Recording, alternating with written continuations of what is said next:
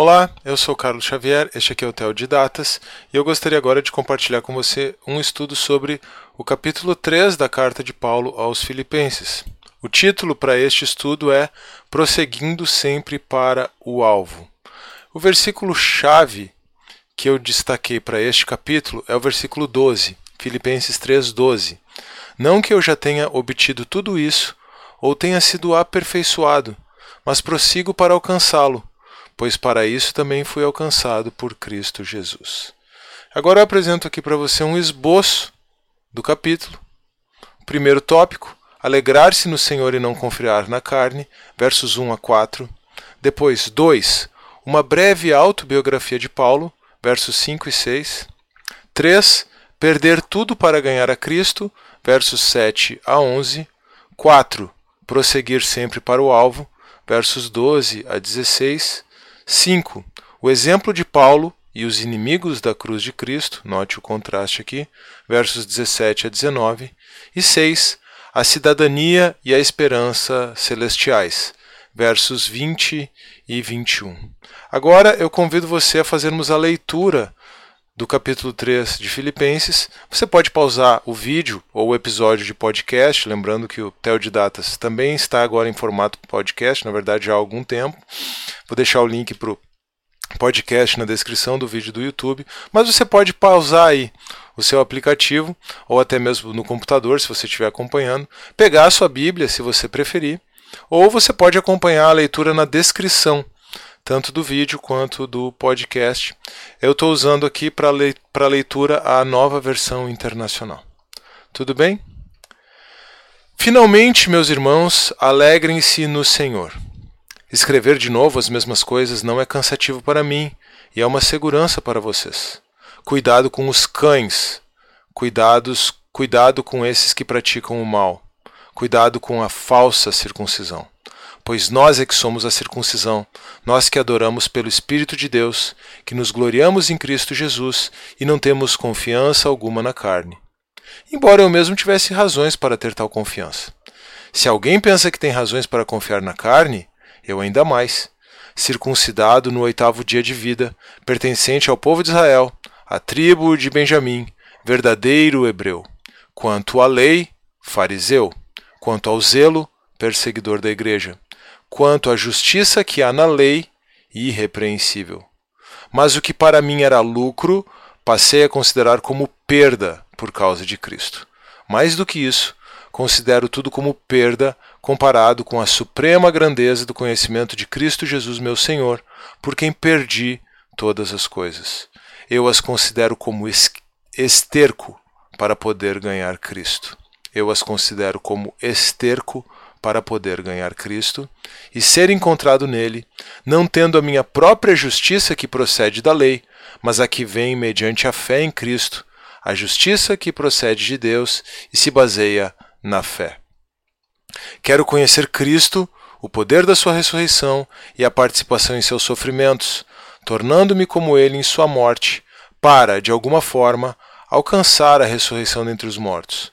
Não que eu já tenha obtido tudo isso ou tenha sido aperfeiçoado, mas prossigo para alcançá-lo, pois para isso também fui alcançado por Cristo Jesus.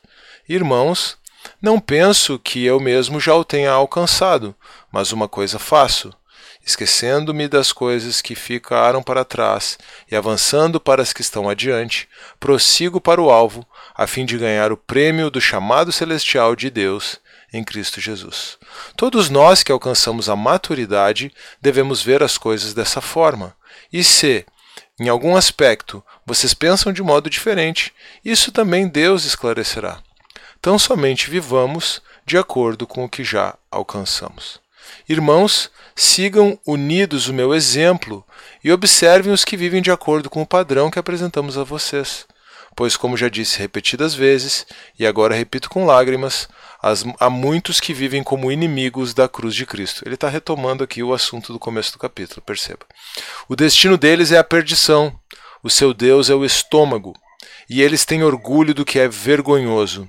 Só pensam nas coisas terrenas.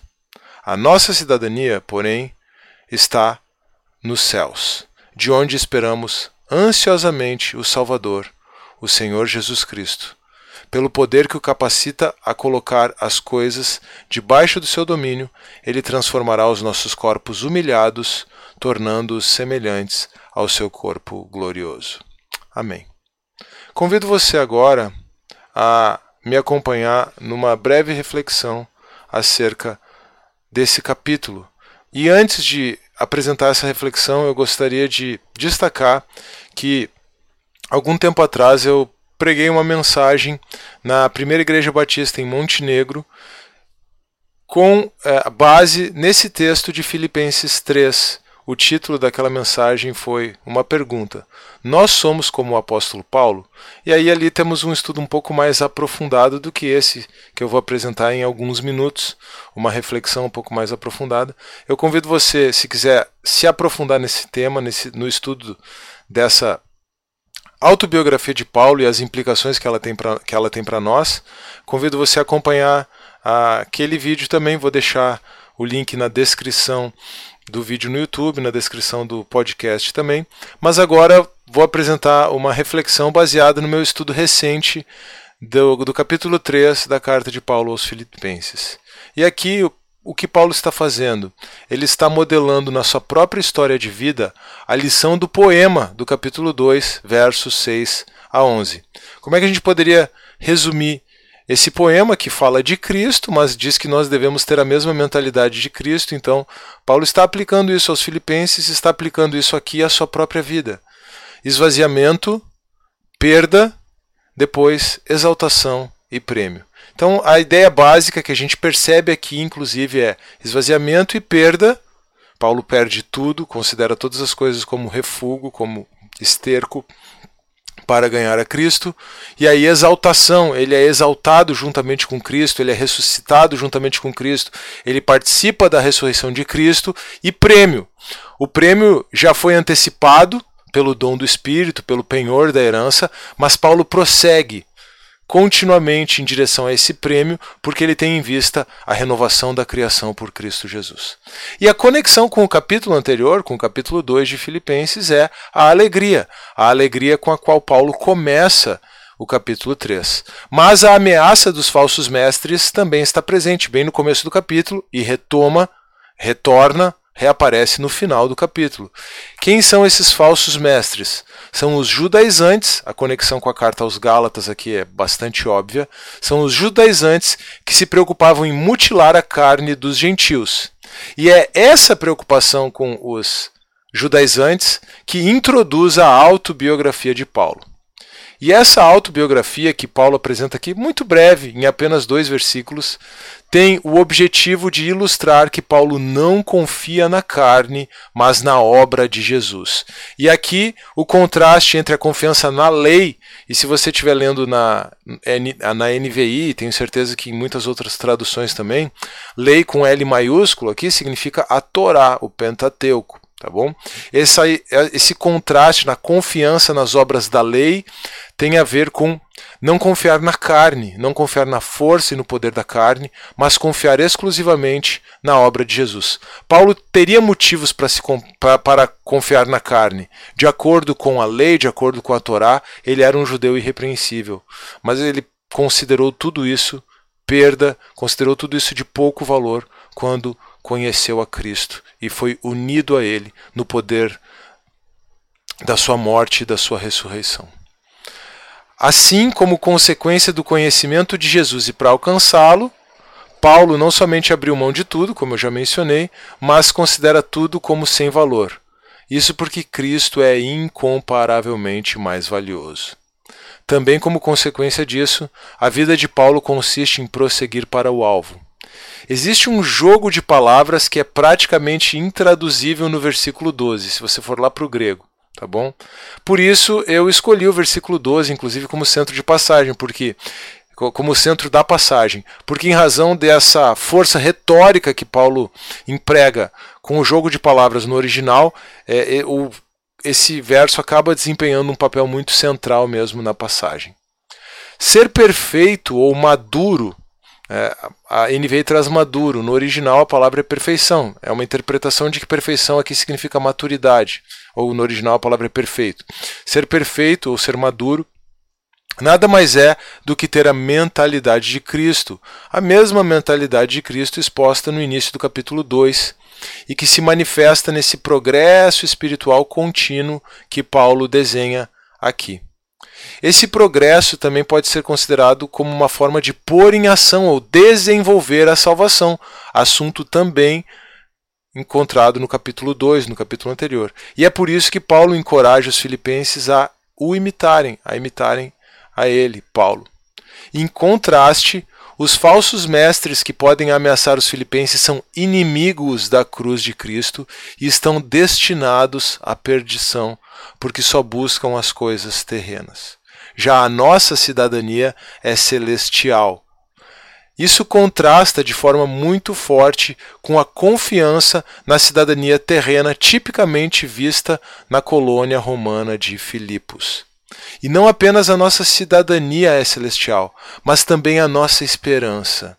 Nós aguardamos o dia em que o verdadeiro Rei virá dos céus para corrigir tudo o que está errado com o mundo atual. Paulo encerra o capítulo apontando para a renovação da criação, que é tanto consequência final da exaltação de Jesus, quanto o alvo que ele mesmo, Paulo, busca. Eu encerro com algumas perguntas para reflexão e aplicação deste estudo. Nós estamos caminhando firmemente para o alvo, assim como Paulo? Do que nós precisamos abrir mão para alcançar a Cristo? O que em nossa vida valorizamos mais do que ao próprio Senhor?